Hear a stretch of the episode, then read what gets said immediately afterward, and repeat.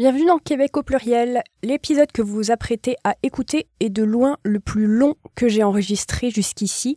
Il dépasse largement les 30 à 40 minutes que je m'étais fixé initialement, mais les règles sont faites pour être brisées. Je pense que mon invité du jour ne serait pas en désaccord euh, avec cette phrase, alors je ne vous retiens pas plus longtemps. Bonne écoute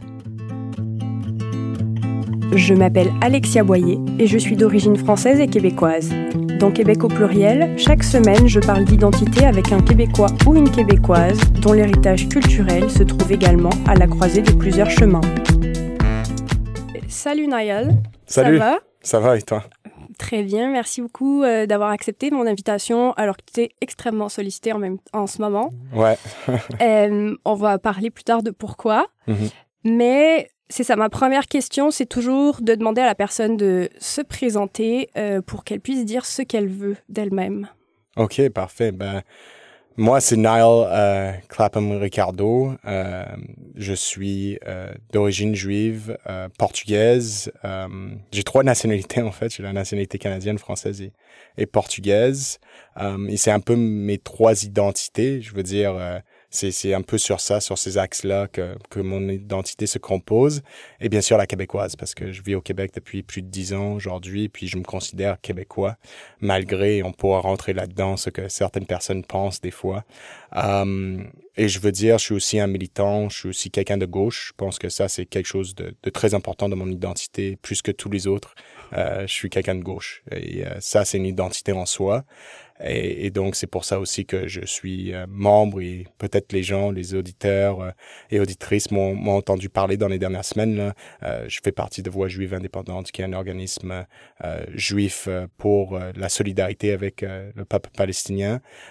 Et donc, j'étais, comme, comme tu as dit, sollicité dernièrement dans un contexte super difficile et on, je suis, je suis content dans un sens de pouvoir être là pour le peuple palestinien, de montrer de la solidarité, mais en même temps, euh, on voudrait pas être sollicité dans un contexte comme ça. Quoi.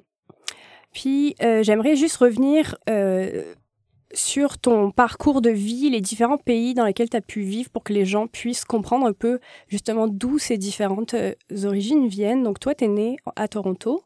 Oui, je suis né à Toronto en 1992. Euh, donc, euh, pour les Torontois, là, c'était euh, les back-to-back. Il y a la chanson de Drake, là, quand les Jays ont gagné les, euh, la série mondiale deux fois de suite. La seule fois quand ils ont commencé avec leur équipe. Et euh, en fait, euh, ma famille, euh, du côté de ma mère, euh, en fait, vient d'un un peu de Toronto et euh, de Prince Edward County, qui est en fait sur le lac Ontario.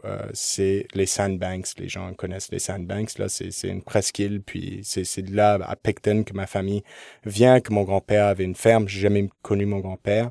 Du côté de de, ma mère, euh, de mon père, euh, portugais. Euh, alors qui vivent à Lisbonne aujourd'hui, mais mon père est né en fait dans la campagne à côté de la frontière espagnole, vraiment à quelques kilomètres de la frontière espagnole. Et donc tous les deux de- d'origine juive, mes parents. Alors plus complexe mon père.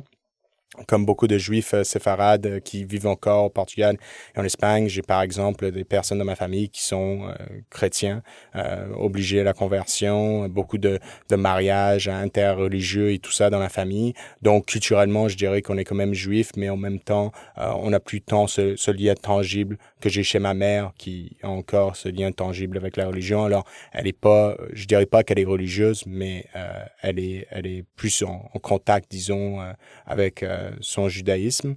Et moi, j'ai vécu euh, donc euh, entre euh, le Canada, euh, le, le Québec, euh, le Portugal euh, et la France. Et j'ai voyagé pas mal quand j'étais en Europe et j'ai pu vivre aussi pour des études universitaires là en, en Belgique. Donc euh, j'ai Wow. vécu un petit peu partout. Ouais, puis c'est ça, tu parlais du fait que donc tes deux parents sont d'origine juive, déjà des origines euh, qui sont assez lointaines parce que ça, le peuple ashkénaze Mhm, euh, vient d'Europe de l'Est, mhm, les séfarades euh, surtout aujourd'hui au Maghreb, mais aussi Mhm. historiquement euh, en Espagne et au Portugal. J'imagine que entre entre l'héritage de ta mère et de ton père, déjà, bien qu'ils euh, partagent une judéité, il doit y avoir énormément de différences. Énormément, ouais. Il y a énormément de différences. Euh, je pense que c'est aussi une différence que, que j'ai ressentie en fait beaucoup plus euh, quand je suis arrivé au Québec. Alors quand je suis arrivé au Québec, euh, je pense qu'un des trucs qui était le, le, plus choquant pour moi, bien sûr, c'était OK, je, je reviens, je, je, reviens au Canada, euh, donc à l'âge de 18-19 ans là, et euh, parce que tu l'avais quitté très jeune le Canada. Oui, j'avais traité, j'avais quitté le Canada en fait euh, à l'âge de 5 ans. On, on, revient, mais de manière super brève là, euh, entre mes 9 et 10 ans. Et en fait, euh, on a vécu en Ontario pendant cette époque-là. On a vécu sur une réserve autochtone dans le nord de l'Ontario avec ma mère où elle était prof aussi. Euh, donc, euh, le Québec, pour moi, c'était quelque chose que je connaissais euh, de manière théorique, mais c'était pas du tout quelque chose que euh, dans, dans laquelle j'avais vécu, en fait, dans laquelle je baignais. Je connaissais pas du tout, en fait, la culture québécoise. Et en fait, quand j'arrive ici, j'ai eu un double choc. J'ai eu un choc que, bah, du côté de ma mère, de réapprendre tout ce que qui était mon héritage juif un petit peu, euh, qui était un peu mis de côté quand j'étais euh, avec mon père et avec ma famille au Portugal, et d'un autre côté aussi une intégration, euh, disons, pas simple euh, au Québec, dans le sens que oui, je suis canadien, mais je suis pas québécois, je suis francophone, mais je suis pas nécessairement francophone québécois, ou du moins, euh, quand je suis arrivé, ben, sais, aujourd'hui, je pense que j'ai plus l'accent et tout ça, mais quand je suis arrivé, j'avais moins l'accent et donc tout de suite, les gens me disaient, euh, bah, toi, tu viens pas d'ici, tu sais. Mm-hmm. euh, et, et je pense que ça, ça, ça a été vraiment le, le, double choc qui a fait en sorte que, en fait, les dix dernières années de ma vie ici à Montréal ont été vraiment sur le plan identitaire, genre une reconstruction presque complète de mon identité. Sauf, sauf euh, la personne de gauche parce que j'ai toujours eu ce valeur-là. Et, et, ça aussi, il y, a un lien avec la judité, il y a un lien avec euh, ce que mes parents m'ont transmis. Je pense que mes parents m'ont pas transmis nécessairement euh, tous les préceptes religieux, religieux là, du judaïsme, mais ils m'ont transmis les préceptes religieux dans la culture qu'ils m'ont transmis. C'est de lutter pour la justice sociale, de plus jamais, euh, de toutes ces choses-là. Donc, c'est sûr qu'il y a vraiment un, un il y a une distinction, là, il y a une, il y a une, il y a une différence entre les deux, mais les deux avaient un peu cette, euh, ce, ce flair-là pour la justice sociale, puis tout ça. Donc pour toi, être juif, ça voudrait dire fondamentalement être de gauche? Pour moi, je, je pense que c'est une question super complexe. Euh, pour moi, je, je, je trouve que c'est une question super complexe et super importante, surtout dans le contexte actuel. Parce que il y a beaucoup de juifs de gauche qui vont dire, nous, notre identité juive fait en sorte qu'on peut pas cautionner ces choses-là. Mais d'un autre côté, les gens qui sont au pouvoir en Israël, c'est des juifs. Hein? C'est des personnes juives qui se réclament d'un certain judaïsme. Et je pense que moi, je suis pas quelqu'un qui voit l'identité de manière figée. Et je suis pas quelqu'un qui voit l'identité de manière fermée. Et je pense que je, on peut pas rejeter non plus parce qu'on doit prendre cette responsabilité aussi. Si ces personnes-là euh, le font au nom du judaïsme, c'est parce qu'il y a une certaine identité juive qui permet ça, donc qui permet une identité, une vision dans toutes les communautés, toutes les identités. Je pense qu'il y, a une vision plus ouverte, il y a une vision plus réfractaire. Et je pense que ceux qu'on on, plus rétrograde même dans certains sens. On le voit avec Zemmour en France. Mm. Hein? Et il dit pas, il dit pas qu'il est juif souvent là, mais il l'est. Et, et, je crois qu'il dit même qu'il est de culture chrétienne de temps en temps pour. Euh, c'est ça, pour, pour dire qu'il est pas. Regardez-moi, je suis pas juif et tout ça. Mais Zemmour, c'est c'est quand même super intéressant. Et je pense que ça, ça existe tout au long du judaïsme dans l'histoire. Euh, il y a toujours eu deux courants vraiment euh, différents au sein de, de, la culture et de l'histoire juive. Euh, tu avais un courant, euh, par exemple, marxiste avec le Bund, avec le Karl Marx, qui lui-même était euh, son, son père, bon, il s'est converti au protestantisme, mais son grand-père, c'était un rabbi. Donc, euh, il y, a, y, a, y avait tout, il y avait ce courant-là, un courant de dire, bah, nous, on les exclut dans la société. Donc, forcément, nous, on va avoir des positions plus progressistes. Et c'est là où moi, je suis un peu matérialiste dans ma perception des choses. Euh, ton identité, bien sûr, il y a un lien entre le matériel puis l'identité, et puis un lien entre les conditions matérielles et l'identité. Donc, je pense que pour beaucoup de Juifs qui étaient mis sur le banc euh, de la société, qui étaient opprimés, qui étaient opprimés, euh, qui, qui, subissaient des choses terribles. On parle des programmes, des massacres euh, partout, que ce soit pour les séfarades pendant l'Inquisition, que ce soit en Europe de l'Est. Ben, il y avait cette euh, réalité matérielle qui permettait un peu à, à ce judaïsme de gauche, disons d'avoir un essor. Mais il y a un judaïsme de droite. Je veux dire, il y a, il y a une identité juive euh, qui vraiment est. Euh, il faut protéger les juifs plus que tout.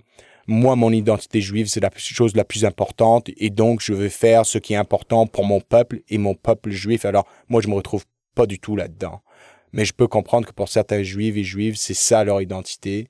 Euh, moi, mon identité, c'est l'autre histoire, la contre-histoire mm. peut-être du judaïsme, qui est une identité transnationale, qui est une identité où on parle plusieurs langues. Moi, dans ma famille, j'ai toujours parlé plusieurs langues, et ça a toujours été quelque chose de super important pour moi. La, les communautés juives à travers le monde, euh, d'habitude, parlent plusieurs langues, et ça, ça montre qu'en fait, ben, il y a une malléabilité là, dans, dans l'identité juive. Puis je sais que tu reçois euh, des critiques de la part de d'autres personnes de la communauté juive qui trouvent que bah, finalement, tu n'es pas un bon juif. Est-ce que ça t'atteint dans ton identité? Non, euh, non, parce que pour moi, euh, je pense qu'il y a beaucoup de gens qui mettent leur identité juive en avant, dans le sens que pour eux, le plus important, c'est vraiment leur identité juive. Moi, mon identité juive est super importante, mais elle n'est pas exclusionnaire dans le sens que je, je sais que mon identité juive euh, est une de mes identités.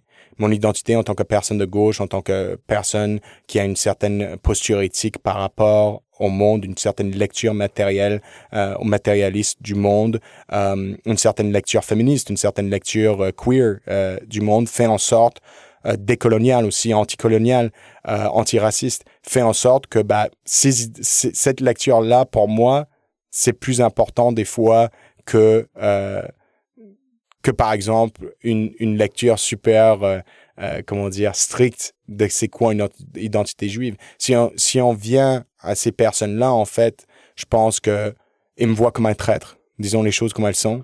Ils me voient comme un traître à, à mes origines ils me voient comme quelque chose, euh, quelqu'un de, très dangereux des fois parce qu'ils se disent ah ben cette personne là est en train de donner des munitions par exemple.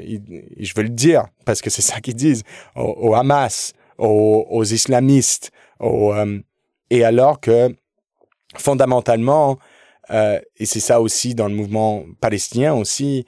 Euh, par exemple, c'est une lecture complètement, mais complètement, yes, enfin, ahistorique euh, sans historicité de c'est quoi le mouvement palestinien. Le mouvement palestinien et le mouvement de solidarité pour la Palestine a toujours été un mouvement de gauche. Toujours, toujours. Euh, ça a toujours été un mouvement de gauche, que ce soit en Occident, que ce soit au sein de la propre Palestine. Et quand on regarde la montée, en fait, euh, des, des, des islamistes ou des personnes qui ont une vision plus euh, euh, liée à la religion de la résistance pour contre la colonisation israélienne et contre l'apartheid, euh, ça arrive quand même assez récemment. Je veux dire, la masse existe en 87, euh, dans les années 90, puis depuis, euh, c'est vraiment un des acteurs principaux de la résistance palestinienne. Mais quand on regarde dans l'histoire, George Habash, euh, qui était le leader du Front de libération de la Palestine, c'était un communiste. Euh, il y avait euh, chez Yasser Arafat et chez le Fatah euh, une, une, idée vraiment d'avoir un État séculier un État pour les Juifs, pour les Palestiniens et pour les, pour, pour, les Juifs, chrétiens et, et, musulmans, et pour les Palestiniens et pour les Israéliens, un seul État. Donc, ces gens-là, ils me viennent avec ça, et je pense que dans la communauté juive, on a ces réflexes, et c'est un réflexe qui vient d'un trauma profond ou de traumas profonds qui sont l'Holocauste, l'Inquisition, la persécution, presque perpétuelle. Et oui, il y a des critiques d'Israël qui sont antisémites. Et ça, je, suis le premier à le dire. Euh, dans la foulée de George Floyd, par exemple, la mort de George Floyd aux États-Unis, on disait que c'était les Israéliens qui avaient appris aux, aux, policiers de Minneapolis à comment euh, comment mettre le genou sur le cou de, de, George Floyd. Et à cette époque-là, j'avais dit bah je suis désolé, mais c'est pas les Juifs qui ont appris aux Américains euh, le racisme ou la ségrégation. Je veux dire, ça existe depuis euh, ça existe depuis des siècles et ça continue aux États-Unis. Donc c'est sûr que il y a des postures où je ne peux pas être d'accord avec toute critique. Mais je pense que la majorité des gens sont pas d'accord avec toute critique d'Israël. Ils sont d'accord avec la critique générale qui est bah, Israël, c'est un État colonial, un État d'apartheid, un État qui, oui, qui, pour moi, en tant que juif, peut-être c'est juste moi, mais moi, en tant que juif, c'est aberrant de voir un État qui se réclame du judaïsme, de, du peuple juif, qui ont été orpillés, massacrés pendant des siècles, faire au nom du peuple juif ce qu'ils sont en train de faire à Gaza aujourd'hui. J'aimerais revenir sur ton arrivée à Montréal. Mm-hmm. déjà, est-ce que c'était un choix conscient de venir au Québec dans le sens euh, tu voulais vraiment venir au Québec ou tu t'es dit je vais aller au Canada pour étudier puis il se trouve que tu as atterri euh, à Montréal? Non, je voulais venir à Montréal. En fait, ma mère habitait pas à Montréal à l'époque et la première fois que je viens à Montréal, c'est en 2012 en fait. Euh, J'étais jamais venu avant et je viens parce que, euh, longue histoire courte, il y avait une campagne politique dans laquelle j'étais impliqué et ils avaient besoin de personnes francophones euh, qui parlent bah, qui, euh, au Québec. Euh, et j'ai fait des contacts comme ça avec des gens ici et finalement, je dormais, je dormais sur un canapé et puis la personne chez qui, bah, sur le canapé sur lequel je dormais, m'a dit, bah écoute, on pourrait devenir coloc puis tu pourrais rester à Montréal. Donc, je suis, j'ai décidé de rester à Montréal. Euh, j'ai choisi de manière consciente Montréal plus que n'importe euh, quel endroit. Je suis très content de mon choix d'ailleurs. C'était un choix qui a changé littéralement ma vie parce que je voulais vivre en français. Euh, parce que je voulais être capable de euh, parler autant français qu'anglais, mais aussi vivre cette identité francophone, pour moi, une identité super importante aussi. Oui, parce que tu as vécu en France et au Portugal, tu as été scolarisé en français. Tu as même, je pense, tu as dû passer ton bac la même année que moi, j'imagine, en 2010. En 2010, exactement. Donc, euh, on a appris les mêmes choses, alors que finalement, toi, euh, t'étais pas prédestiné entre guillemets euh, à, à, suivre cet enseignement-là. Non. Mais c'est sûr que quand on est scolarisé dans un système, on en intègre les valeurs, Mhm. surtout à l'adolescence. Donc j'imagine que toi, les valeurs qu'on t'a transmises par euh, ce qu'on appelle l'éducation républicaine, c'est quelque chose qui a dû te marquer. Oui, absolument. Quelque chose que j'ai dû déconstruire un petit peu en arrivant ici, mais ma grand-mère, en fait, donc ma belle-mère est française et euh, la personne qui m'a appris à, à parler, j'arrive en France à, on- à 11 ans, je parle pas un mot de français. D'accord. Pas un. Et euh, j'arrive, euh, peut-être bonjour ou quelque chose comme ça, mais dit terriblement, enfin vraiment, vraiment avec un accent terrible. Et, et ma grand-mère qui était à la retraite, qui était institutrice, bah, elle m'a appris à parler français. On, on lisait le petit Nicolas ensemble et, Oh. et elle m'a appris à, à, à parler français comme ça. Et, et pendant six mois, en fait, euh, bah, c'était vraiment juste moi et elle. Mes parents voyageaient souvent, donc moi j'étais toujours avec euh, avec ma grand-mère et elle parlait pas, elle parlait un petit peu anglais, mais elle parlait pas vraiment anglais. Et donc euh, pour communiquer, il fallait que il fallait que j'apprenne le français. Et, et donc elle m'a appris le français. Et euh, ma ma grand-mère, euh, pas pas juive là, euh, elle est elle est française, pas laïque, elle était pas. Est-ce que c'est du côté de ton père? Ouais, bah c'est c'est ma belle-mère en fait, ma belle-mère. Donc euh, la la mes parents sont divorcés et mon père s'est remarié avec euh, Michel qui est ma belle-mère euh, qui est française et euh, ma Micha, m- mamie Charlotte était euh, ma grand-mère. Euh, je la considère comme ma grand-mère comme si on était de sang et euh, c'est drôle, je vais je vais dire ça parce que je suis choqué que j'étais comme ça à l'adolescent mais quand j'étais adolescent, il y avait plein de trucs que j'adorais alors J'adorais les jeux de, de guerre, bien sûr, et, et j'adorais tous les trucs militaires, et j'adorais Napoléon, et euh, j'étais fasciné par les batailles de Napoléon. Et je me souviens, une fois, ma grand-mère m'avait dit, tu sais, euh, le plus important, c'est que euh, je, je, je veux plus que tu lises des trucs sur Napoléon, je veux plus que tu lises des trucs sur la guerre, parce que je veux que tu deviennes pacifiste. Et pour moi, c'est super important que tu sois pro-paix. Et ma grand-mère, euh, elle a vécu la Deuxième Guerre mondiale, mais elle a vraiment vécu. Euh, elle était euh, jeune femme quand euh, ça a été déclenché. Elle était au Portugal quand ça a été déclenché. Elle est revenue à travers l'Espagne en guerre civile en France. Et elle a vécu sous Vichy. Euh, et euh, mon grand-père, donc son mari, faisait partie de la résistance euh, contre dans le maquis contre Wow. contre euh, l'Allemagne nazie. Euh, et ils m'ont appris, euh, je deviens un peu émotif là, mais ils m'ont appris beaucoup de choses. Ils m'ont appris beaucoup de choses. Et euh, c'est des choses que malheureusement, à travers mon éducation républicaine, comme on dit, ben moi, je me référais beaucoup à ça. Je me référais à, à la résistance, à, à tout ce qui est sorti de la Deuxième Guerre mondiale. Euh, ma- ils étaient toujours, il y avait Libération tout le temps à la maison. Le journal Libération Ouais, tout le temps, tout le temps à la maison. Et, euh, et euh, pour moi, c'était euh, c'était ça les valeurs de la République. Alors quand je vais à l'école, j'ai appris plein de choses que j'étais pas d'accord. Par exemple, eux, ils étaient très clairs au niveau de la guerre d'Algérie. C'était contre la guerre d'Algérie. Mm. Ils ont accueilli des gens qui étaient contre la guerre d'Algérie et tout ça.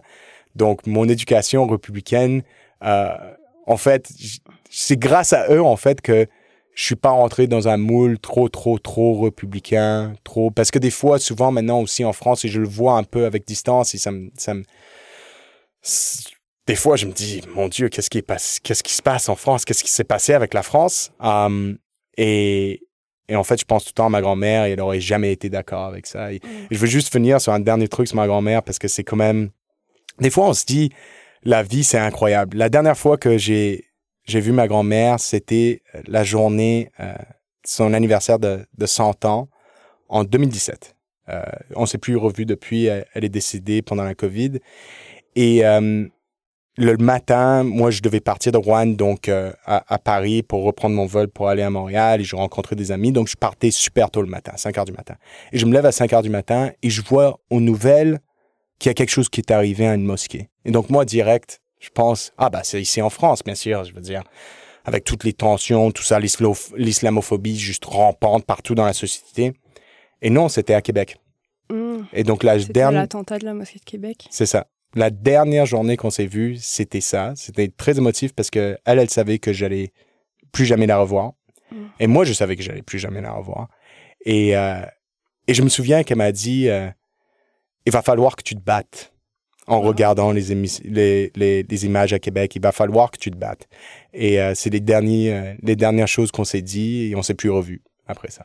Eh ben. Ouais, c'était tout un, tout un, donc tout elle, un voyage. Elle t'a même euh, sciemment transmis un héritage euh, de, de, militantisme elle-même. C'était, c'était verbalisé de sa part. Absolument.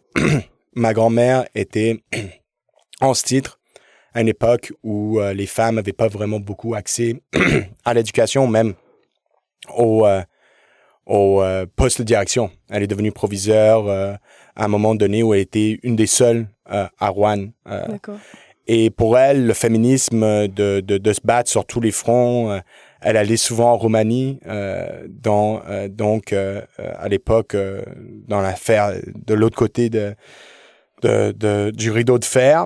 Et elle avait beaucoup d'amis roumains et elle apportait des vivres humanitaires. Souvent, elle allait là, elle a rencontré les gens, les dissidents au sein du régime.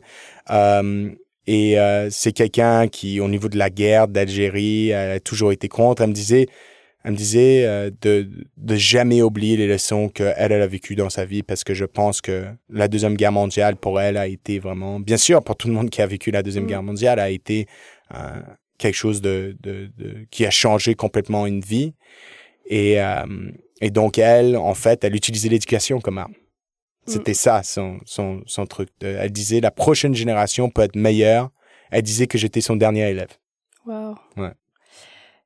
J'imagine que vous parliez beaucoup de la Seconde Guerre mondiale avec ta grand-mère. Oui. Parce que moi, mes grands-parents, c'est pareil, ils ont grandi, ils sont nés en 1929 et 1930 en France. Mm -hmm. Puis, on parlait tellement de... ça les a tellement marqués que j'ai l'impression que la guerre, elle a duré 40 ans. c'est drôle parce que ma grand-mère, elle me disait tout le temps, mais nous, on l'avait pas si mal. Et je Ouais. j'arrivais pas à croire, enfin, j'arrivais pas à comprendre ça, mais elle disait, nous, on était du côté de Vichy. Donc, on n'était pas, on l'avait pas si mal dans le sens qu'on n'était pas sous l'occupation directe allemande juste à la fin de la guerre. Et elle me disait, oui, on a pris des risques et tout ça, mais c'était, c'était très drôle parce que, en fait, mon grand-père, il n'en a jamais parlé. Et elle m'a jamais parlé de ce que mon grand-père avait fait pendant la guerre. Et elle m'a jamais parlé du fait qu'en fait, on appelle ça la côte rouennaise, mais c'est un peu les alentours de Rouen et euh, c'est des collines. C'est le début de l'Auvergne. En fait, Rouen, c'était à l'époque dans Rhône-Alpes. Maintenant, c'est Rhône-Alpes-Auvergne, Ouais. mais c'était l'Auvergne. En fait, c'est le début de l'Auvergne. Et, euh, et donc, il y avait beaucoup de maquis. Euh, beaucoup de résistance et tout ça. Mon grand-père, il en faisait partie. En fait, où ils sont- je pense qu'ils se connaissaient avant la guerre, je suis pas 100% sûr, mais où ils sont vraiment connus, euh, c'est quand elle était envoyée dans un hamelet, genre euh, perdu au milieu euh, de la montagne, et que le maquis était là. Mm. Et donc elle, elle a aidé le maquis, mais moi j'ai pas, elle m'a jamais dit ça. Ça c'est Ah ouais. Mes oncles et mes tantes, ma belle-mère euh, et certaines personnes qui, qui me l'ont dit. même ma belle-mère, elle me disait que quand elle était adolescente, euh, elle disait, parce que tout le monde, Rouen, c'est une, petite ville, tout le monde se connaît, surtout avec les noms de famille, et elle disait, ah, euh, moi, mon grand-père, c'est Claude Frénéat, et donc il y a certains endroits qui lui disaient ah bah ton ton grand ton grand ton père c'était un bon, ou son grand-père qui disait va plus jamais là, lui c'était un collabo tu vois? Et donc, il y avait, il y avait ces espèces de trucs comme ça. Ouais. ça me rappelle mes grands-parents aussi parfois qui me racontaient des, des anecdotes euh, que telle famille, euh, leur tante avait été tondue à la libération, des trucs comme ça. Et ça se sait encore dans les villages. Ouais, ouais, ouais, ouais. D'ailleurs, je me demandais, quand tu es arrivé à Rouen, euh, j'imagine que des Niall, Clapham, Ricardo, il n'y en avait pas tant. C'était Niall, Nial. il n'y en avait vraiment pas tant. Euh, être canadien, c'était pour eux être québécois. Ah, Alors, ouais? en, France, c'était vraiment ça. C'était euh, t'es francophone. Ils comprenaient pas que j'étais pas francophone. Ils comprenaient pas que je parlais pas français. Ah, c'est drôle parce que je trouve que souvent les, les Français font pas la différence entre canadien et québécois. Ouais. Et ils faisaient pas, pour moi, en fait, ils, ils faisaient pas la différence. Alors pour eux, le Québécois, ils comprenaient pas c'est quoi un Québécois, mais pour eux, un Canadien était francophone. D'accord. Tu vois? OK. Au, moins quand j'étais enfant. Et donc, je leur ai expliqué que je venais pas du Québec, je venais pas de Montréal. Pour eux, ils avaient un peu un, il y avait un peu un problème, quoi, à ah comprendre ça. Ouais. On t'a jamais demandé si tu parlais canadien? Euh, ouais, ouais, ouais, ouais. Souvent, on me demandait si. Mais en fait, moi, j'ai appris le français en France. Donc, moi, j'avais un accent, bah là, les gens, ils me disent tout le temps. C'est drôle, hein, parce que moi je, moi, je leur dis, si vous venez à, Montréal vous pensez que j'ai un accent québécois, si vous venez à Montréal, vous allez réaliser à quel point il y a vraiment des accents beaucoup plus forts que le mien. Mais euh, ouais, souvent, en, fait, c'est plus maintenant. C'est genre, on me demande maintenant de sacrer en québécois, de dire tabarnak, euh, euh, toutes ces choses-là. Mais à l'époque, c'était moins ça. Je pense qu'aussi, pendant, bah, on est du même âge, donc pendant notre vécu, en fait, le Canada et le Québec est devenu quelque chose de beaucoup plus, quelque chose de beaucoup plus présent dans l'esprit des Français. C'est vrai. C'est vrai que depuis quelques années, il y a beaucoup plus beaucoup plus d'artistes québécois qui mhm. sont diffusés en France et on sort d'une conception très stéréotypée. Les gens se rendent compte peut-être plus de la diversité de culture qu'il y a au Québec, ce qu'il n'y avait pas à l'époque. Mhm. Euh, mais moi, ce qui est drôle, c'est que c'est comme en France, on parle français. Les mhm. enfants souvent pensent qu'il y a une langue par pays. et quand j'étais petite et que bah, je disais j'ai la citoyenneté canadienne, ma mère est canadienne, souvent on me disait est-ce que tu parles canadien avec ta mère? Et là, je devais expliquer non, on parle français. Euh, c'était pour moi, c'était vraiment euh, parce que même à cette époque-là, en fait, mon, mon identité était canadien anglophone. Mm. Donc moi, je disais par exemple, oui, je parle anglais avec ma mère. Hein. Mais il y, avait vraiment un, il y avait une incompréhension complète de c'est quoi le Canada? Enfin, c'était, mm. est-ce que vous vivez dans des igloos? Euh, il y a des caribous partout. Euh, euh, c'est euh, c'est le c'est une forêt. Comment ça se passe Ça doit faire moins 50 l'hiver, tu vois. Enfin, c'était vraiment comme ça. À mon époque, c'était comme ça. Ils comprenaient vraiment pas. Quoi. Et ça se passait comment tes cours d'anglais à l'école? Parce que ah, tu devais parler anglais mieux que le prof, j'imagine. Ah ouais, c'était. bah, je me faisais virer beaucoup. Ah. Je, faisais, je me faisais virer beaucoup de mes cours d'anglais. T'étais insolent. Ouais, j'étais au lycée. Au lycée, je faisais partie de. Euh, alors au lycée, j'étais au Portugal et euh, j'avais des cours d'anglais et de portugais. Mm. Les cours de portugais, comment ça se passait, c'est que euh, pour les gens nés au Portugal, ils devaient avoir un cours obligatoire qui était le cours un peu littérature portugaise et tout ça. Pour les gens non nés au Portugal, bah, tu pouvais avoir un niveau 1 ou 2 et le niveau 2 dans lequel j'étais, parce que je parlais, je parlais couramment, bah, c'était un peu une garderie, quoi. Tu vois? Et donc, euh, souvent, ça faisait en sorte, mais j'étais avec d'autres qui parlait aussi, qui n'était pas né au Portugal, mais qui parlait couramment portugais. Donc ça, ça devenait... Et c'était pareil en anglais. Au Portugal, les gens parlent super bien anglais ah euh, d'habitude. Euh, et donc, euh, quand nous, on était à l'école et tout ça, bah, la majorité de la classe parlait anglais. Mm. couramment, tu vois. Et donc, c'était... C'est un contexte super difficile pour pour une prof. Et on avait des bons profs quand même. On avait des profs qui, par exemple, étaient euh, euh, des profs qui avaient vécu euh, en Angleterre ou y avaient vécu. Un de mes profs, j'oublierai jamais, c'était un, un prof qui m'a vraiment aussi incité dans la dans tout ce qui est militantisme de gauche et tout ça, on avait étudié les pièces de théâtre de Pinter, Harold Pinter, euh, qui est, euh, il a gagné prix Nobel, je pense, à un moment donné.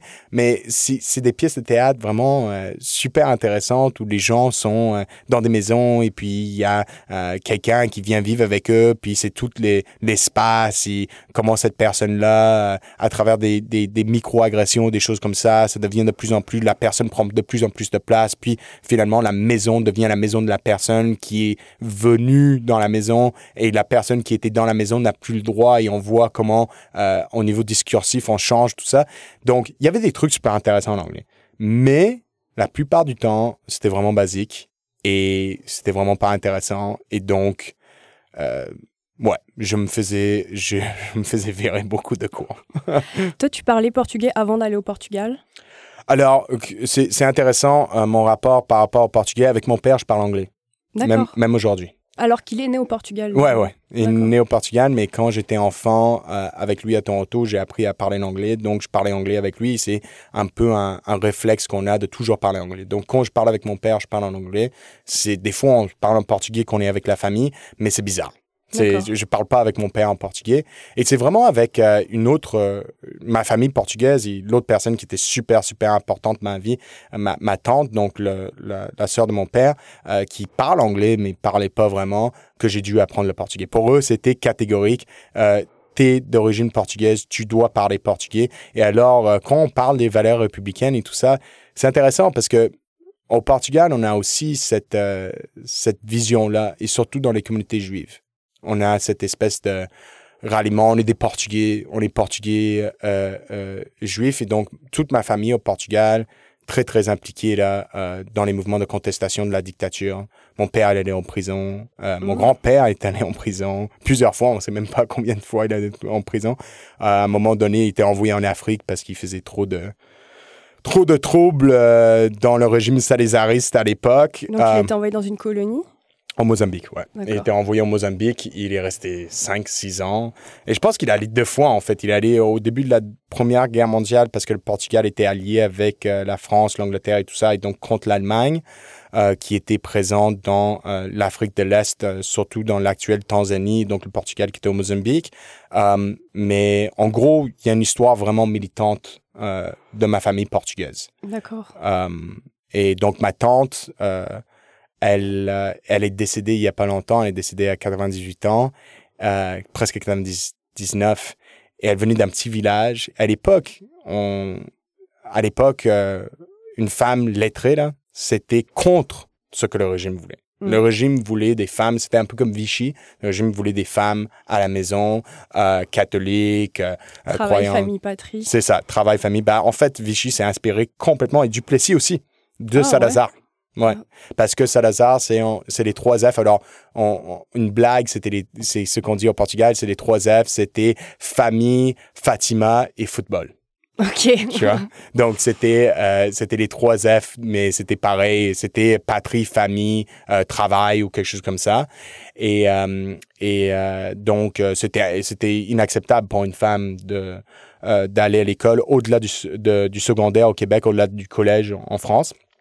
Et donc, elle a été, euh, on l'a mis de côté, elle n'a pas pu continuer ses études, et donc elle est revenue à l'école à l'âge de 30 ans pour finir son l'université et le lycée. Et euh, donc pour elle, euh, elle, me disait, elle a vécu le 25 d'avril, elle l'a vécu, donc euh, c'était la révolution. La révolution des œillets. Et, euh, et moi, je peux même pas imaginer qu'est-ce que ça devrait être de, de vivre ça, surtout qu'elle est née sous la dictature et elle a vécu toute cette vie sous une dictature. Et, euh, et elle me disait tout le temps que euh, dans la foulée de la révolution, euh, tout le monde était à gauche. D'ailleurs, au Portugal, on a encore euh, des partis, de parti social-démocrate qui est le parti de droite, mais qui s'appelle le parti social-démocrate, parce qu'après la révolution, se dire de, de, de droite, c'était inacceptable. Et ma grand-mère, qui était pas super lettrée, elle savait lire et écrire, mais pas énormément. Et ça, c'est aussi à cause des origines juives, un petit peu, on pense. Mais euh, ma grand-mère, elle était vraiment vieille. Elle a dit, je veux vraiment voter dans les premières élections. Elle disait, je veux voter pour la petite main. Et la petite main, c'était le logo du Parti socialiste. Oh. portugais. Euh, donc, le, le, le, le point serré, là. Donc, ouais, donc, euh, je parlais pas portugais euh, quand je, quand je, dans mes premières années au Portugal. Et après, en fait, j'ai appris le portugais, notamment aussi à cause de ma mère euh, s'est remariée avec un portugais. Et donc, j'ai appris avec lui. J'ai appris à devenir euh, un grand supporter du FC Porto. Donc, c'est mon, club de cœur parce que je suis allé avec lui enfant euh, au match. Et, et lui, donc, bien sûr, sa famille, lui, ils sont plus classe ouvrière. Ils refusaient de... Il faut que tu parles portugais, tu vas parler portugais et tout ça. Et en fait, je suis allé en France et truc assez traumatique. En fait, euh, été séparé de mon frère, tout ça, longue histoire, mais j'ai perdu mon portugais. Donc, j'ai arrêté de parler portugais. Je pouvais pas. En fait, je pense que mon cerveau était tellement concentré à apprendre le français que je parlais plus euh, portugais. Et pendant deux ans, je me suis vraiment concentré à apprendre le français. Et quand je suis revenu à Noël euh, au Portugal euh, avec ma cousine, c'est là où on a commencé à, à reparler portugais. Et en espace de deux semaines, je vais, re- je vais retrouver portugais. ouais. Eh ben. Ouais. C'est drôle, hein, des fois, comment le cerveau il fonctionne et au niveau des langues et tout ça. ouais. Donc, toi, tu as passé ton bac français à Lisbonne en 2010. Ouais. Tu es arrivé en 2012 à Montréal. Oui. Pendant les deux ans, là, tu étais où? Ah, pendant les deux ans, j'étais, bon, je suis allé en France, j'étais à Lyon 2, euh, l'université Ah. Lyon 2. Qu'est-ce que tu étudiais Euh, J'étudiais l'histoire et la science politique. Et euh, je suis, en fait, j'étais à Lyon 2, j'ai retrouvé des amis euh, qui sont encore mes amis aujourd'hui. Et euh, on a décidé qu'on voulait pas rester à Lyon 2, on voulait aller ailleurs. Alors, c'était pendant la réforme des retraites. Oui, ça, c'était début... C'était le début de la première année d'université. Ouais, c'est ça. Et, euh, Et donc, donc, à Lyon 2, donc, qui est université euh, très engagée à gauche, ça, Ouais. j'imagine que vous n'avez pas dû avoir beaucoup cours. Non, on n'avait pas beaucoup cours. Euh, on était souvent à la place Bellecour. Moi, je me suis fait poursuivre par des, CR des CRS dans les ruelles à Lyon. Une de mes premiers souvenirs de, de manif. Parce que j- j'ai- j'avais vécu donc une certaine époque en France avant, donc de 11 à, à 16 ans environ. Donc il y avait des manifs, il y avait tout ça. J'étais là en 2005 quand il y avait les banlieues euh, et tout ça. Et, et donc, j'ai participé à des manifestations euh, là, jeune quand même, mais, mais quand même. Et là, euh, quand je suis, il n'y avait pas autant de manifestations au Portugal, ou du moins pas des manifestations comme on a en France. On a des voitures qui brûlent et tout ça. Et donc, euh, quand je suis arrivé en France, je me suis dit, OK, ça y est, je vais pouvoir aller aux manifs et tout ça. Et la répression à Lyon a été, mais juste incroyable, quoi. Je, me- je me souviens qu'à l'époque, je me souviens plus comment il s'appelait, le ministre de l'Intérieur de l'époque, mais c'était sous Sarkozy. Et euh, il disait, on va mettre euh, euh, Lyon sous euh, huis clos, en fait. Ah, C'était dis- pas Hortefeux? Ouais, c'était Hortefeux, ouais, justement. Ouais. Et, euh, et donc, on avait des hélicoptères dans le ciel à Lyon pendant deux semaines, presque de manière euh, permanente. Euh, des CRS partout. Euh, alors, à Lyon 2, ce qu'on avait fait, c'était, on avait, parce que Lyon 2, il y a deux campus. Il y a le campus de Bron, il y a le campus des quais euh, de la Saône, en fait, à côté de la Saône. Et Toi, c'était à Bron, j'imagine Ouais, moi, c'était à Bron plus. Et des fois, on était au centre-ville pour les trucs de, de Sciences Po et tout ça. Euh, Edoui Plané euh, était venu donner un, un discours. Ça, c'était, je pense, juste quand Mediapart commençait, ou Ah, peut-être ouais. juste avant Mediapart. En tout cas, je l'avais vu et c'était un, c'était incroyable dans l'auditoire, euh, l'auditoire en fait euh, magistral là, de, de, de, de Lyon euh, 2. Euh, et en tout cas, je disais ça parce qu'on a bloqué l'université. euh, le, recteur de l'université était venu à Bron, ils l'ont attaqué. C'était partout dans les médias. Et donc là, c'est devenu vraiment la guérilla à, Lyon.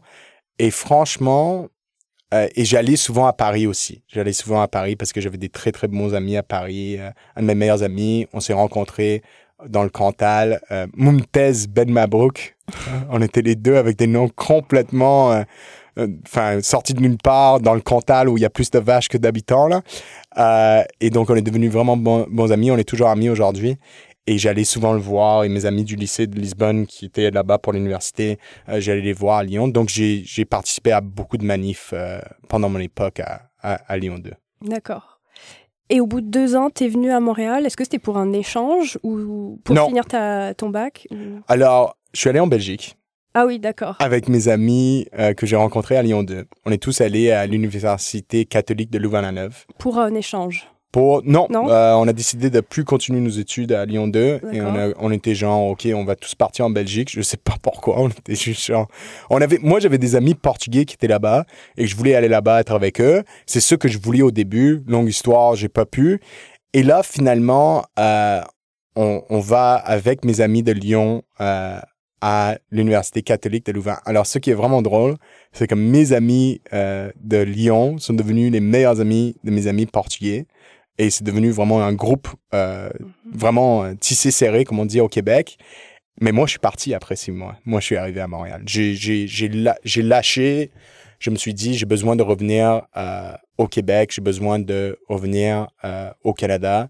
J'ai pas envie d'être en Europe euh, en ce moment.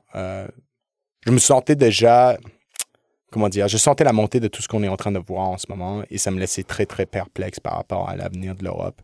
Alors, je sais pas si c'est un peu de la, euh, comment dire, je suis pas, sais pas si je suis un lâcheux ou d'être parti de l'Europe parce que pendant toute toute mon adolescence, toute ma vie, j'étais européen, quoi. J'étais, tu sais, euh, et engagé et tout ça euh, à gauche, que ce soit au Portugal, que ce soit en France. Euh, mais, euh, mais ouais, je me disais que c'était le temps de revenir. Et donc là, tu arrives à Montréal. Ouais. Tu t'inscris tout de suite à l'université ou pas? Non. Alors, euh, j'avais pas d'argent pour m'inscrire tout de suite à l'université. Euh, je devais trouver du travail. Euh, ma mère n'a pas les moyens financiers vraiment de m'aider. Donc, ce que je fais, c'est je, je, je travaille. Je, je, en fait, je deviens militant. Je travaille dans des cafés, dans des petits trucs. Je deviens militant euh, au sein du nouveau parti démocratique, le NPD. Et euh, c'était la vague orange. Et je suis arrivé au bon moment. Et donc, euh, de manière un peu miraculeuse parce que j'ai pas de diplôme universitaire, j'ai rien. À l'âge de 20 ans, euh, je deviens attaché politique euh, pour une députée. Euh, et je garde ce travail-là pendant trois ans jusqu'aux élections de 2015. Et ça fait en sorte que bah, tout le réseau militant que je connais aujourd'hui, beaucoup de gens, je les ai connus à travers ça, mais ça m'a aussi permis de, de payer mes frais de scolarité. D'accord. Et quand tu es arrivé à Montréal, est-ce que tu as recherché la communauté portugaise, la communauté juive? Euh, Parce que souvent, quand on arrive dans un endroit, on essaie de se greffer à des communautés euh, dans lesquelles on se reconnaît. Dans le Myland, notamment, il y a quand même euh, tout un quartier portugais. Ouais. Euh, mais une des questions aussi que je me posais, c'est que donc à Montréal, il y a une communauté juive qui date de 1768, selon Mhm. ce que j'ai trouvé sur Internet. Ouais. Euh, Il y a une communauté portugaise, mais plutôt catholique. Donc toi, Oui. tu es aussi un peu à l'intersection de ces deux communautés-là. Mhm. Euh, comment est-ce que tu l'as vécu? Est-ce que tu les as cherchées? Ouais, alors euh, juste anecdote super intéressante, l'association canadienne ou canadienne portugaise cana- du Canada ou en tout cas la A- APC ou quelque chose comme ça. Alors c'est sur euh, l'avenue euh, Saint-Urbain. Ouais. C'est juste à côté de l'église, donc l'église Santa Cruz qui est juste euh, bah, l'église là, on peut pas la rater, c'est vraiment un monument architectural portugaise euh, comme on l'en voit au Portugal. Euh, et et cette association-là, en fait, elle est- la bâtisse, c'est une ancienne synagogue. Hmm. C'est quand même, c'est quand même intéressant. hein. Le bâtiment, c'est une ancienne synagogue. Donc, mes deux cultures qui se rencontrent à, l'intérieur. Et euh, la communauté portugaise est très, très, euh, très intéressante ici. Euh, plus des Açoriens, des gens de, des Açores du- de Madère. Donc, on est très différents. hein. même dans comment on parle, on est très différents. J'ai essayé. Au début, j'étais alors un de mes bons amis avec qui on était au lycée est venu avec moi aussi et euh, il est d'origine brésilienne, euh, portugaise et française. Et euh, lui, donc avec lui, on parle portugais, on parle français et tout ça. On parle plus français, mais on parle portugais aussi. Et très rapidement, en fait, on se rend compte que beaucoup de Portugais ici, alors pas les, ah, les, plus les plus jeunes générations sont complètement intégrés québécois très différent de la communauté italienne, par exemple, qui est plus anglophone. Les Portugais parlent les deux, souvent, un peu plus francophones des fois. Mais les plus vieilles générations, euh, ils ont reproduit ici un peu ce qu'ils avaient là-bas. Et donc, pour nous, c'était retourner dans les années 50-60 au Portugal. Hmm. Et ça a été très... Ça a été un peu un choc. Ça a été un peu un choc parce que, par exemple, aujourd'hui, euh, Lisbonne, bah, c'est une capitale internationale. euh, tout le monde va à Lisbonne, tout le monde poste leur, euh, leur, euh, leur photo de Lisbonne et de vacances à Lisbonne. Euh, et Lisbonne est génial, je veux dire, c'est ma ville euh, et, et j'adore Lisbonne, mais une ville super ouverte sur plein de trucs. Alors on arrive ici, on rentre dans le café central et j'oublierai jamais ça, c'est le café sur de lutte. Et on rentre là-dedans, il y a que des gars, euh, des gars d'un certain âge, ils sont tous en train de regarder le foot. Il y a probablement pas une femme. Euh, S'il y en a une, c'est la, la blonde de quelqu'un qui est là.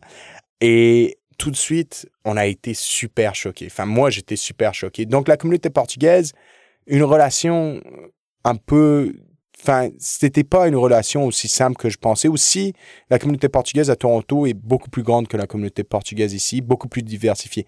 Et là-dessus, on a une deuxième vague d'immigration qui est en train d'arriver, de vague d'immigration économique de jeunes Portugais. Alors ça, c'est complètement différent. Ça, à Toronto ou à Montréal? À Montréal et à Toronto. D'accord. Les Portugais parlent souvent plusieurs langues et souvent il y a beaucoup de Portugais qui, par exemple, euh, c'est plus assez euh, d'aller dans une école ang anglaise, ils vont aller dans une école francophone. Tu vois, ils vont aller au lycée euh, français et donc ils viennent ici, ils parlent français. Ils arrivent à parler français et donc euh, on a cette deuxième génération. La communauté juive, en fait, ça a été une énorme découverte et euh, et je dirais que euh, ça m'a permis vraiment de euh, recalibrer et reconstruire un peu mon identité à travers cette découverte de la communauté juive parce que j'étais jamais dans un pays où les juifs étaient aussi omniprésents, où je sentais que je pouvais vivre mon identité juive, de la façon que je voulais la vivre. Euh, et j'avais pas de contact vraiment avec d'autres juifs. Alors, j'avais des amis ici là qui étaient juifs, mais comme ma famille était pas religieuse, euh, j'allais pas nécessairement à la synagogue, j'avais pas mais ici, ça a été vraiment quelque chose. Et, et Voix juive indépendante, ça a été vraiment la révélation pour moi de rencontrer des juifs qui pensaient comme moi, qui avaient les mêmes idées que moi, qui étaient des militants et des militantes comme moi. Ça a vraiment changé toute ma perspective. Comment est-ce que tu as rencontré Voix juive indépendante?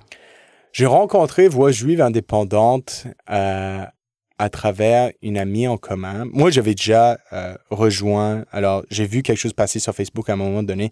Je dis c'est ça qu'il me faut. Il me faut cette communauté-là. J'ai besoin de ça. Et, et souvent, beaucoup de Juifs euh, qui sont critiques du, du régime d'apartheid en, en, Israël, de tout ce qui se passe. Beaucoup de Juifs et on, on voit euh, l'état comble dans lequel on est aujourd'hui. Euh, ont, ont, besoin de cette communauté-là. Euh, aux États-Unis, elle est beaucoup plus présente. Euh, Jewish Voice for Peace, If Not Now. Au Canada, elle est moins présente, mais Voix juive indépendante a toujours été là. Et donc, un jour, j'envoie un courriel, je deviens membre ou quelque chose comme ça, et donc il m'appelle et, et, je rencontre l'actuel directeur national de, de Voix juive indépendante qui vient à Montréal, qui est ici. On est pas mal, tout le staff national de Voix juive indépendante, ils sont ici. Et euh, il me dit... Euh, il, me dit ah venons on va se rencontrer en fait je me rends compte que lui euh, il parle portugais aussi euh, parce qu'il fait de la capo, capoeira. Donc c'est euh, l'espèce de sport un peu art martial euh, euh, brésilien, mais aussi il y a tout un aspect spirituel, il y a tout un aspect, euh, c'est vraiment les communautés afro-descendantes au, au, Brésil qui l'ont créé, tout ça. Donc lui, pour euh, participer, il faut, il faut danser, il faut chanter, donc il faut apprendre le portugais. Et donc il parle portugais et on, on se rencontre et on commence à parler et tout ça. Et finalement, après ça, ma première rencontre, je rencontre des personnes qui ont été impliquées depuis 20 ans et et des gens qui ont vécu tellement de trucs, qui sont allés en Israël, en Palestine, ils ont reconnu des militants et des militantes euh, au Fatah, au, euh, au, dans la Front de libération de la Palestine, des, des, des histoires incroyables. Et depuis ça, bah, bah, je suis là depuis trois semaines, je dors pas. je fais des réunions tous les jours, euh, je fais des manifs tous les jours. Avant de venir ici, on était en train de, de faire une manif contre Trudeau au centre-ville. Donc ouais, c'est une grosse partie de mon identité voix juive indépendante, une grosse partie de ma vie. Et pour ce qui est de ton identité québécoise, est-ce que pour toi c'est quelque chose en plus de ton identité juive ou est-ce que c'est l'intersection de toutes tes identités finalement? Je pense que c'est l'intersection de toutes mes identités et euh, c'est triste à dire parce que des fois tu le dis et tu dis est-ce que ça peut être ça? Est-ce que ça peut être véritablement l'intersection? Et je suis fâché euh, contre beaucoup de, de nationalistes identitaires qui ont repris les mêmes tactiques qu'on a vues en France. Parce que c'est comme si c'est un peu euh, retour au futur, un petit peu. Euh, quand tu as vécu en France et que tu arrives au Québec et que tu vois ce qui est en train de se passer en France et tu vois ce qui est en train d'être adopté par le Québec. Euh, j'étais là pendant la charte de valeurs de Pauline Marois. Euh, j'étais là, euh, bien sûr, avec la loi 21. Euh, et j'ai vu euh, de plus en plus euh, tout bah, à travers mes amis, ma famille, euh, musulmans, musulmanes. je vois vraiment un ressenti du genre, je veux être québécois, c'est ça que je chante, j'aime le Québec, j'aime Montréal, je veux être ici, je veux être accepté ici, mais d'un autre côté, on me rejette en permanence. Mm. Et donc, pour moi, c'est vraiment quelque chose qui, qui, qui, qui m'a fait beaucoup réfléchir et qui m'a fait beaucoup, en fait, moi, je suis pas un nationaliste, je peux pas l'être. Euh, parce que je suis juif et mon judaïsme, ma lecture de l'histoire juive, c'est, et je vais dire quelque chose de probablement controversé, mais on n'aurait jamais dû avoir un État-nation. C'est pas quelque chose que on a besoin comme être humain en général. C'est pas juste les juifs. On n'a pas besoin d'État-nation. Il faut, il faut dépasser ce cas de l'État-nation là. Um, je pense que ça a été un fléau pour le peuple juif. Euh, euh, l'idée qu'on doit avoir un État-nation. Maintenant, on l'a. Maintenant, on l'a. Maintenant, il y a une communauté juive euh, en Israël et en Palestine. Et il y a toujours eu une communauté juive. Il y a des juifs palestiniens. Il y a des juifs qui sont en train d'être bombardés à Gaza en ce moment. Il y a des juifs là aussi. Euh, il y a des juifs en Palestine. Il y a des juifs qui ont refusé l'État d'Israël. Hein. Euh, et je pense que la seule façon de sortir de ce conflit-là, c'est mon avis personnel, mais qui est partagé par beaucoup d'autres, c'est un État. La seule façon de partir de la question, parce qu'il y a eu la question donc juive, il y a la question palestinienne, il y a la question québécoise. Et la question euh, juive, on a dit, ben, on va la régler avec un État-nation. Il y a eu plusieurs différentes solutions, mais on va la régler avec un État-nation. Moi, je pense fondamentalement, puis un auteur super important, qui est pas juif, je pense, mais il écrit des trucs incroyables. Euh, c'est Enzo Traverso et écrit des choses euh, magnifiques. Et il a écrit La fin de la modernité juive, euh, un livre que je conseille vivement à tout le monde. C'est un petit livre.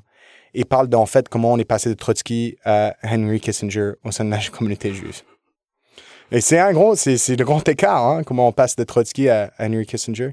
Et euh, en fait, il dit que c'est un peu euh, c'est ça, c'est une réaction en fait à l'État-nation de devoir défendre des, des, des intérêts d'État-nation qu'en fait, à un moment donné, bah, tous les grands auteurs, que ce soit dans l'anarchisme, que ce soit dans le communisme, étaient juifs ou juifs. On parle de Rosa Luxembourg, on parle de Lénine, euh, pas Lénine, on parle de Trotsky, on parle de, de Marx, on parle de... Euh, de Georges Lukács, euh, on parle de, il y, en a, il y a juste une panoplie. On parle de euh, même d'auteurs en France aujourd'hui, Daniel Ben Saïd, un trotskiste super connu en France, euh, d'origine séfarade juive. Euh, L'idéal, l'horizon des Juifs était dépasser l'État-nation. L'humanité ensemble, c'est comme ça qu'on se libère, c'est que toute l'humanité soit libre. Et je pense que l'État-nation, c'est une cage. Et je pense que c'est quelque chose qu'on a imposé au peuple juif, il faut jamais l'oublier, parce qu'on voulait pas de réfugiés juifs. On savait pas quoi en faire. Le Canada a détourné, retourné des bateaux pour des gens qui sont allés mourir dans des camps de concentration. Et oui, on a eu des excuses. Mais moi, je suis fâché quand je vois euh, Trudeau un peu parler de ça et en même temps lier ça à l'État d'Israël, comme si l'État d'Israël était la solution à l'antisémitisme. L'État d'Israël, c'est pas la solution à l'antisémitisme. Euh, et la nation québécoise, pour revenir là-dessus, c'est pas, c'est pas la solution au, à la sauvegarde du fait français en Amérique du Nord. C'est plus complexe que ça.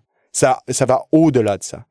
Et, et je pense qu'il y a eu un moment, et on peut parler de la fin de la modernité peut-être du, projet, du projet québécois, où on est passé de personnes comme Gérald Godin, euh, de personnes comme euh, même euh, euh, Louise Arel, hein, des personnes qui sont tenues debout, qui disaient qu'ils n'étaient pas d'accord avec des projets exclusionnistes, exclusionnaires. Euh, et qui voulaient un, Québécois, une, identité québécoise ouverte. Et aujourd'hui, on a le pire de tout, de toutes les, de tout ce qu'on pourrait imaginer. On a un gouvernement qui veut pas la souveraineté, mais en fait, il veut toutes les pires choses du mouvement souverainiste, c'est-à-dire le racisme, l'exclusion, le on replie sur soi. Euh, on vit en fait à un moment incroyable de penser qu'on vit à ce moment-là. C'est incroyable de penser qu'on on est revenu à l'époque de Duplessis en fait. De, de, du repli sur soi, du genre, euh, moi, l'important, c'est que je suis québécois. Ouais, mais, mais encore t'es québécois et tout le monde est québécois et québécoise et, et tout le monde va bâtir. Tu, tu, vas faire quoi avec tous les gens qui sont pas québécois pur laine? Et c'est la même question que je pose aux Israéliens. Ils vont faire quoi avec les Palestiniens? Hein? Ils vont faire quoi? ils sont là. Ils sont au sein de l'État d'Israël. Il y a des Palestiniens israéliens aujourd'hui qui ont la citoyenneté israélienne parce qu'ils sont pas partis pendant la Nakba, qui sont dans l'armée israélienne aujourd'hui, qui sont dans le front à Gaza en ce moment. Qu'est-ce qu'on va faire avec ça? Donc, la solution, c'est pas l'État-nation. C'est pas l'État-nation. Et je sais que pour beaucoup de gens, c'est choquant. C'est comment on sort de ça, mais c'est un carcan. C'est un carcan infinissable de dire euh, on est français, on est espagnol, on est portugais. Bravo. Cool. T'es né euh, portugais, espagnol, français. Mais est-ce que c'est ça? Ça se résume à ça, ton identité? T'es beaucoup plus que ça. Et c'est ça que, c'est un peu ça le message que j'ai, en fait, euh, en, général, dans ma vie, on est beaucoup plus que ça. Et donc, je vais finir avec euh, la question signature du balado. Ouais. Qui est si tu rencontres quelqu'un aujourd'hui qui a jamais entendu parler de toi mm-hmm. et tu veux lui présenter ta culture, mais ta culture vraiment en tant que personne, donc de, qui rassemble toutes tes influences, quels objets au sens très large, culturel, tu lui montrerais? Une photo de ma grand-mère. Mamie Charlotte? Mamie Charlotte. Une photo de ma tante. Euh, un maillot de l'FC Porto.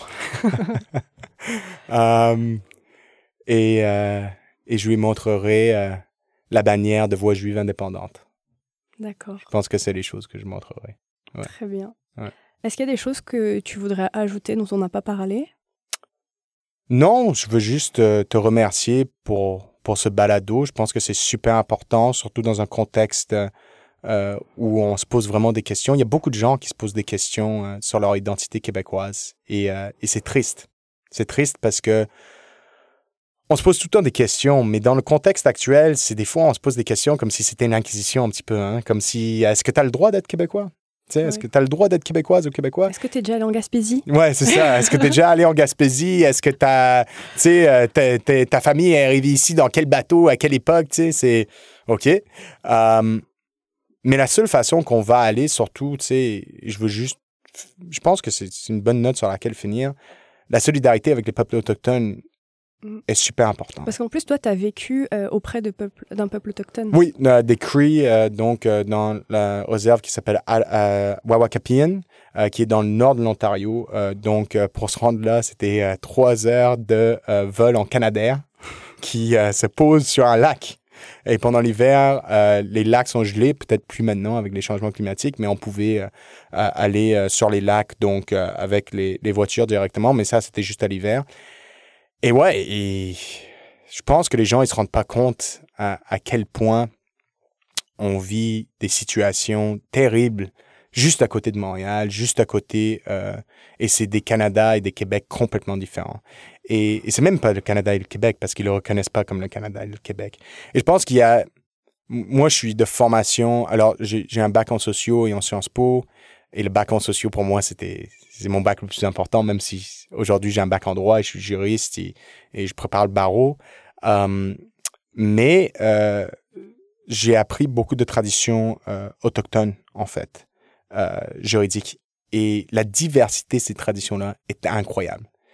Et dans un contexte de changement climatique, dans un contexte de décolonisation, dans un contexte d'antiracisme, euh, dans un contexte juste de pouvoir avoir une identité plurielle et d'avoir cette identité québécoise plurielle qui est euh, magnifique, qui est qui peut être source de tellement de bonheur et tellement de belles choses dans la vie. Euh, on doit s'inspirer des peuples autochtones. Je prends, la dernière chose que je vais dire, c'est une chose incroyable, c'est le peuple Wet'suwet'en euh, et le peuple juste à côté deux, j'oublie leur nom, mais la nation Wet'suwet'en et une autre nation juste euh, limitrophe, ils parlent pas la même langue. Ils parlent pas la même langue, mais le peuple Wet'suwet'en a adopté plein de choses dans leur ordre juridique de cet autre peuple. Et ils sont tellement imbriqués ensemble qu'aujourd'hui, c'est comme s'ils étaient, on peut pas les distinguer. C'est des peuples qui sont fait la guerre. C'est des peuples qui étaient pas d'accord nécessairement avec la présence de l'autre sur le territoire. Et c'est des peuples qui parlent des langues différentes. Et aujourd'hui, c'est un peuple uni, une nation. Euh, donc, je pense que ça, c'est un beau message et un, un beau, un bel exemple pour nous ce qu'on doit faire ici au Québec. Très bien. Ben, merci Nariel, ce sera le mot de la fin. Merci. C'était Québec au pluriel. Si vous avez aimé cet épisode, n'hésitez pas à vous abonner sur votre application de balado, à mettre une note bonne si possible, et on se retrouve la semaine prochaine.